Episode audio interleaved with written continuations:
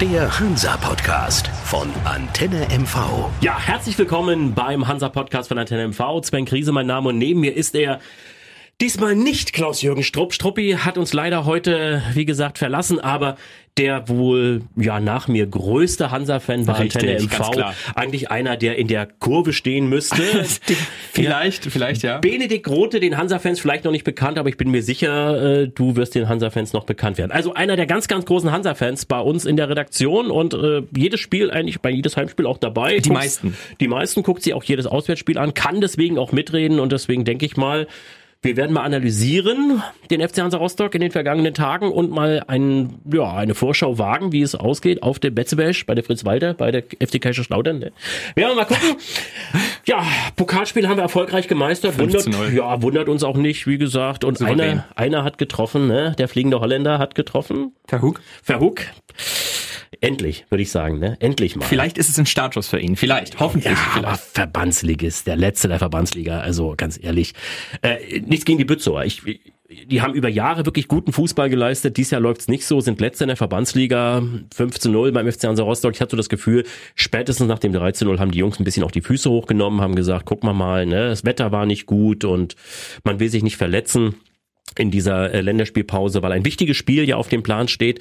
Deswegen den Landespokal können wir abhaken. Eine Runde weiter ist man jetzt im Viertelfinale und äh, mal gucken, was da passiert. Man hat schon an der Aufstellung gesehen, wenn man ehrlich ist. Es war die zweite ja, Mannschaft des Hansa Rostock. Ja, absolut. Ne, da gibt der Trainer denen noch mal eine Chance, die sonst, äh, wie gesagt, nur auf der Bank sitzen. Ein Königs würde nicht von Anfang an auf dem Feld stehen. Aller Wahrscheinlichkeit nicht. Auch nicht in Kaiserslautern. Vermutlich ah, nicht. Aber Gehen jetzt geht's, geht's auf den Betzenberg. Das ist ein Duell. Das hat es früher in der ersten Liga gegeben. Das hat es in der zweiten Liga gegeben. Der SFC Kaiserslautern das ist für mich wirklich eine ganz, ganz tragische Figur im deutschen Fußball. Eine Mannschaft, die in den 90ern noch deutscher Meister war, die große Spieler wie Andi Brehme oder Hans-Peter Briegel hervorgebracht hat. Äh, die spielt jetzt ums Überleben in der dritten Liga. Unfassbar. Ne? So ein großer Muss man so sagen, ja. ja. das ist unfassbar. Ne? Also ganz so wenig Punkte nur zum Abstieg ja, und ähm, die ja. müssen sich wirklich anstrengen am Wochenende. So aber auch wir. Ja.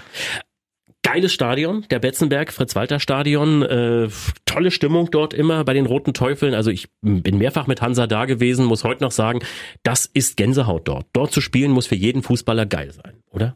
Ja, vermutlich, klar. Und so eine Kulisse gibt vielleicht nochmal Ansporn. Klar, vor den heimischen Fans ist es natürlich nochmal immer ein bisschen, bisschen mehr Wut dahinter, bisschen mehr Wucht dahinter vor allem, ein bisschen mehr Zug aufs Tor. Aber ähm, ich denke, vor so einer Kulisse dann auch zu spielen, müsste eigentlich auch den Ball ins Tor bewegen, beziehungsweise müsste auch nochmal ein bisschen Ansporn geben für die Spieler.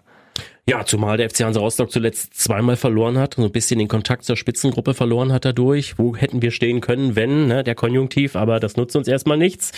Jetzt geht's zum ersten FC Kaiserslautern, du hast es gerade angesprochen, die kämpfen ums sportlich Überleben, die haben auch Größeres vorgehabt, die wollten auch wieder hoch in den bezahlten, richtig bezahlten Fußball, sage ich jetzt mal, in die zweite Liga.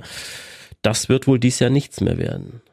Äh, wir haben schon ganz, ganz große Comebacks gesehen im Fußball. Ja, ne? in, der, ja. in der Rückrunde, Jena hat sich letztes Jahr ja. ganz knapp vom Abstieg gerettet quasi, aber in die andere Richtung, da äh, muss mhm. noch mehr passieren, gerade ja. gegen dieses Spitzenfeld ja. mit Duisburg, Unterhaching, Braunschweig noch weit oben mit. Ja. Ähm, ist ganz, ganz schwierig momentan. Nee, Selbst für uns und für den Kaiserslautern dann vermutlich noch schwieriger. Ja, also ich denke auch, dies Jahr werden die mit dem Aufstieg nichts zu tun haben. Die werden froh sein, wenn sie die, die dritte Liga halten. Aber da bin ich mir relativ sicher, eine Mannschaft wie Kaiserslautern, auch mit der Fanunterstützung, mit der Base, die die dahinter haben, die werden das schon schaffen. Aber naja, man weiß es nicht. Das kann alles passieren, klar. Kann alles passieren. Ja, über einen müssen wir reden, der wird definitiv fehlen. Unser Kai Bülow, der wahrscheinlich ganz, ganz wichtig auch gewesen wäre auf dem Betzenberg, hat selbst übrigens da schon mal ein sehr, sehr entscheidendes Tor zum 1 zu 0 Sieg geschossen mit dem Kopf damals.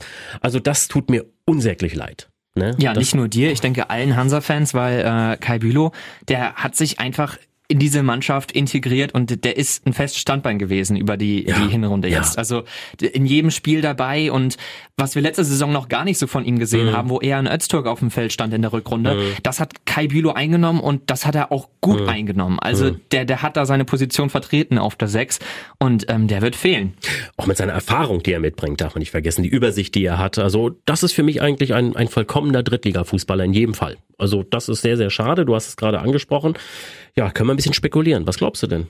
Wen setzt er ein dafür? Oh, das mhm. ist schwierig. Also gegen Bützow stand ja Öztürk mit auf dem Platz. Ja. Ich denke nicht, dass das äh, gegen Kaiserslautern wieder der Fall sein wird. Also ich denke Mhm. eher, er wird vorne vielleicht noch ein bisschen mehr reinsetzen. Vielleicht nimmt der Kombinian Vollmann wieder mit rein in Mhm. die Startelf und dafür setzt der Natai irgendwie ein bisschen defensiver mit Pepic. Also ich denke, Pepic wird auf jeden Fall wieder spielen. Mhm. Ganz sicher, ja. Ähm, und Ja. dann die Kombination aus, aus Natai und Pepic.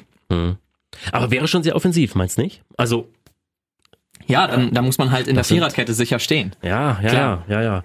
Also, äh, ich denke auch nicht, dass Öztürk spielen wird. Bin ich eigentlich fast sogar relativ sicher. Ich glaube auch, dass, äh, wie du es gesagt hast, Vollmann wieder äh, reinrückt in die Mannschaft. Aber Jens Hertel, wie gesagt, lässt da auch selten sich in die Karten gucken. Ich könnte mir vorstellen, er macht doch wieder was, womit wir gar nicht rechnen. Vielleicht auch jemand, an den wir gar nicht denken. Das kann sein, klar. Ja, also von der Warte her äh, könnte ich mir vorstellen, dass das nicht leicht wird. Aber Wobei ich denke, Ja. dass es vielleicht gar nicht schlecht wäre, jetzt ein bisschen offensiver ranzugehen, weil Hm. der Zug zum Tor hat teilweise gefehlt in den letzten Spielen. Es waren immer sehr knappe Siege, wenn Hm. wir dann gewonnen haben und nicht verloren haben. Dementsprechend vielleicht setzt man jetzt eher auch Hm. Ein Statement und sagt, wir möchten nach vorne, wir möchten Tore schießen und wir können auch mit Tordifferenz gewinnen Hm. und nicht immer nur mit einem, weil unsere Tordifferenz ist momentan katastrophal absolut, ja. und äh, vielleicht baut man diese jetzt mal ein bisschen aus Hm. mit, mit einem Stürmer mehr auf dem Platz. Also ich sehe das genauso. Äh, Du musst in Kaiserslautern eigentlich schon wieder gewinnen, so dumm wie es klingt. Auf jeden Fall. Wenn du oben dran bleiben Ganz willst. Äh, ansonsten wird das wahrscheinlich ganz, ganz schwierig. Und das gilt den nicht nur für. Kaiserslautern. Nein, nein, nein. Das gilt nein, für alle Spiele, Ja, die jetzt ja, in der Hinrunde ja, noch sind. Und die sind alle schaffbar, muss man sagen. Die sind. Mhm. alle unter uns in, in der Tabelle, alle eher so tiefes Mittelfeld beziehungsweise Mittelfeld. Und, und wenn man wirklich die Intention zeigen möchte, wir wollen aufsteigen, wir wollen wieder in die zweite Liga, Mhm. dann muss man alle drei Spiele gewinnen, meiner Meinung nach. Definitiv. Und auch äh, die verlorenen Punkte zurückholen. Also Jena, das sitzt mir immer noch Ganz ganz, tief, das Ding. Und auch äh, die letzte Heimniederlage äh, gegen Duisburg hätte nicht sein müssen. Also das sind Punkte, die hat man einfach, äh, ja, recht einfach, möchte ich fast sogar sagen, verschenkt, auch wenn auf unterschiedliche Art und Weise verloren wurde. jeden Fall, klar. Aber äh, da muss jetzt was passieren. Ne? Also und vor Weihnachten, glaube ich, äh, wollen die Hansa-Fans auch noch ein bisschen feiern. Ne? Also von der Warte her, ja. Wäre auf jeden Fall ein schönes Weihnachtsgeschenk, äh, so knapp wieder am Aufstieg beziehungsweise am Spitzenfeld dran zu sein. Momentan trennen uns sechs Punkte Hm. von den Aufstiegsplätzen. Ähm, neun Punkte in der, in der Hinrunde jetzt die neun Punkte noch zu holen, das wäre, glaube ich, sehr, sehr wichtig. Schauen wir mal auf die Aufstellung. Auf jeden Fall. Äh, Defensive, Julian Riedel ist ein Name, der immer wieder fällt. In den Wochen zuvor Thema mit Struppi noch, hatte ja. ich auch diskutiert. Kommt er wieder von Beginn an rein oder lässt er es, wie es ist? Jetzt hat er zweimal miteinander verloren. Dann war der Landespokal dazwischen. Julian Riedel, der schaut natürlich auch mit den Hufen und will wieder rein als Capitano. Ich wage mal eine Prognose. Ich glaube, er bringt ihn gegen Kaiserslautern. Weil das eben auch Ich hoffe es. ja, weil das auch so eine hitzige Atmosphäre dort ist. Und Ja. da, ich könnte mir vorstellen, äh, Vielleicht bringt er auch die Ruhe rein, die jetzt durch Kai Bülow Richtig, fehlt. genau, genau, Weil wir, das uns, so uns Punkt. fehlt Hm. eine ganz defensive Position im Mittelfeld mit Kai Bülow und vielleicht bringt er jetzt jemanden rein, der ein bisschen Erfahrung mitbringt in der dritten Liga und äh, nimmt Max Reintaler nochmal raus wieder. könnte ich mir auch vorstellen. Ich habe sogar mal kurz drüber nachgedacht, warum den Juli nicht auch auf die sechs? Hat er auch teilweise schon, hat er teilweise ja. schon gespielt bei seiner Einwechslung? Kann ich Mhm. mich erinnern, glaube gegen 1860 war das gewesen. In den letzten Minuten hat er ihn vor die Viererkette gestellt. Ich kann es mir zwar nicht vorstellen, aber auch das halte ich nicht für ausgeschlossen. Das war diese Situation, wo ich sagte vorhin, Hm. was ganz anderes. Wenn Öztürk vielleicht nicht oder die offensive Variante, die du angesprochen hast, vielleicht nicht äh, das Mittel der Wahl ist, dass man dann vielleicht äh, Juli Riedel hinstellt, um diese Wäre- Viererkette jetzt nicht auseinanderzureißen. Es wäre auch mal was ganz anderes. Ja. Also man, man hätte die stabile Viererkette hinten, wenn sie sich Genau. Dann wieder fängt. Da hat man jetzt wenig Vergleiche Hm. zu gefunden gegen Duisburg. So, so halbe, halbe, da Tore, ja. denke ich Hm, auch eher, hm. dass das andere Faktoren waren, die am Ende zu den Toren geführt, ha geführt haben. Zum Beispiel, dass Kai Bülow einfach äh, während des erstens äh, Genau. an der Seitenlinie waren. Wir waren 10 gegen 11. Ähm, aber das wäre eine interessante Variante, über die ich mir noch gar nicht so viele Gedanken gemacht habe. Man hätte auf jeden Fall defensive Stärke im Mittelfeld da mit drin. Die Viererkette würde stehen. Und man hätte ja trotzdem offensiven Zug mit Pepic und, und äh, unseren Offensiven. Also absolut. Mittelfeld, glaube ich, hat man drüber gesprochen, da wird sich nicht allzu viel tun. Kommen wir zum Sturm. Breyer stand zuletzt so ein bisschen zur Disposition, äh, hatte mit Struppi auch kurz drüber gesprochen. Ich glaube einfach, den nimmt er nicht raus. Es würde mich auch sehr wundern, wobei mir gerade eingefallen ist, er erinnert mich ein ganz kleines bisschen an Soku der letzten Hinrunde. Oh, hm, okay. Weil okay. Soku super stark in der letzten Hinrunde und zum Ende hin ist es ein bisschen abgeflacht. Zum Ende hin fehlten dann die Tore, dann war Biancardi eher äh, unser unser Toremacher, unser Scorer am Ende und ähm, gegen Bützow hat er jetzt gar nicht getroffen. Gut, er stand auch nicht auf dem Platz, aber vielleicht bringt er ihn rein, aber Breyer hat mir in den letzten Spielen nicht so viel die Leistung gebracht wie in den ersten Spielen. Also Breyer, darum, genau. fehlt einfach ein bisschen genau. wieder. Gebe ich dir recht. Ihm eine Denkpause geben und dafür Verhug von Beginn an bringen? Oh, kann ich mir nicht vorstellen. Kann ich mir nicht vorstellen. Marco Königs wäre auch noch ein Angebot.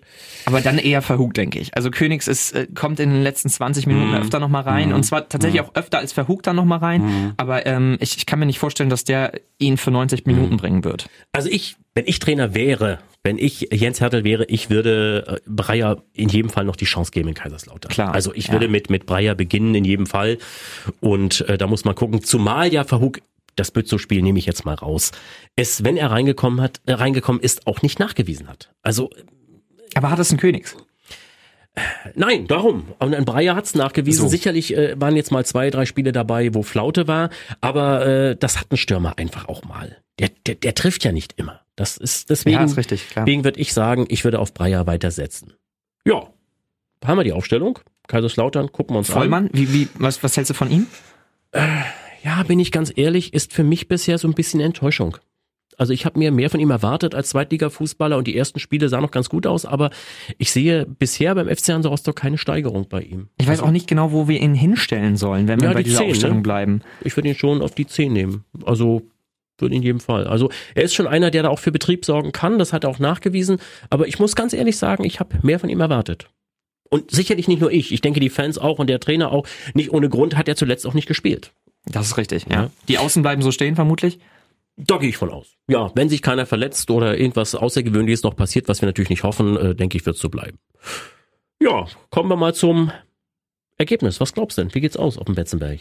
Also ich glaube, Glauben und Hoffen liegt hier mhm. ein bisschen näher beieinander als gegen Duisburg. Da mhm. hat man eher gehofft als geglaubt. Ähm, ich denke, wir müssen hier ein Statement setzen mhm. und ich äh, gehe mal relativ hoch ran mit einem 3 zu 1. 3 zu 1, drei Tore auswärts. Hoppla.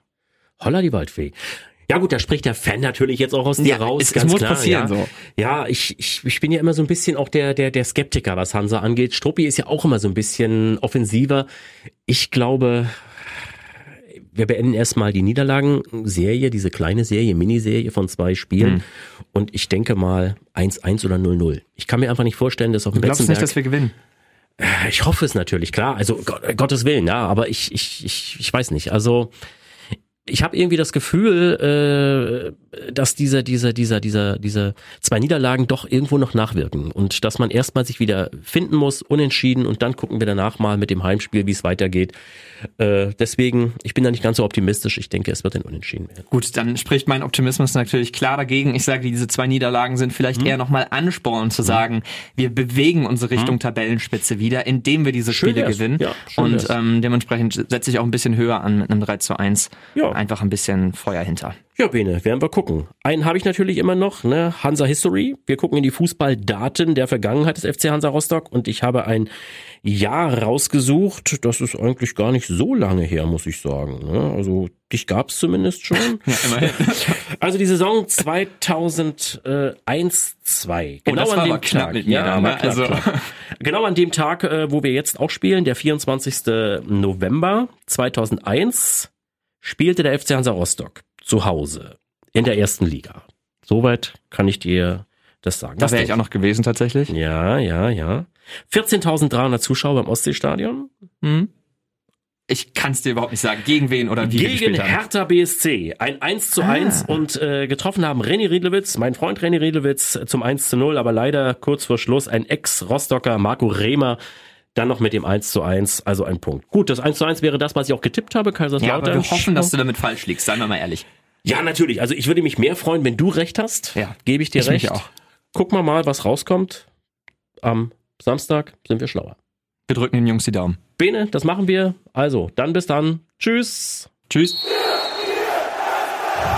Der Hansa Podcast von Antenne MV.